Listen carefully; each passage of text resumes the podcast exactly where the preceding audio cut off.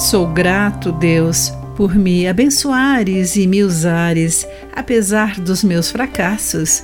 Tua graça é imensurável. Olá, querido amigo do Pão Diário, muito bem-vindo à nossa mensagem do dia. Hoje vou ler o texto de David Roper com o título Falhou Novamente.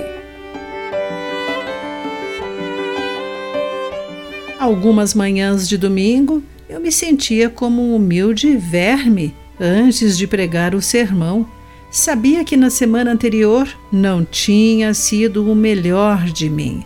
Sentia que antes que Deus pudesse me usar novamente, eu deveria agir corretamente. E prometia entregar o sermão da melhor maneira possível e viver melhor na semana seguinte.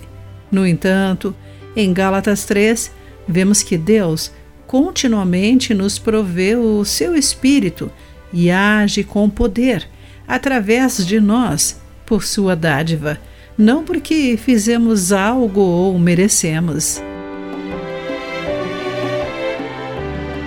Muitas vezes Abraão falhou como marido e colocou duas vezes a vida de Sara em risco para salvar sua própria pele, de acordo com Gênesis 12.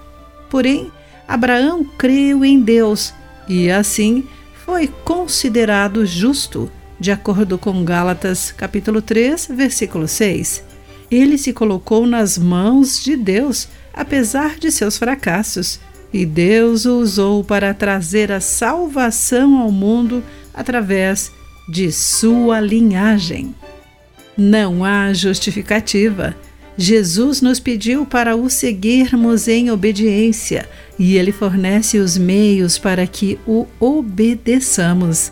O coração duro e sem arrependimento sempre atrapalha os seus propósitos para nós, mas a capacidade de ele nos usar não depende de um longo padrão de bom comportamento.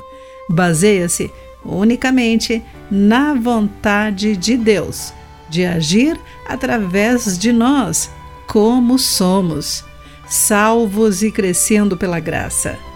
Você não precisa trabalhar para merecer a sua graça, pois ela é gratuita. Querido amigo, quando você se sentiu desqualificado, como Deus olha para essas ocasiões e você, como as olha? Pense nisso Aqui foi Clarice Fogaça com a mensagem do dia.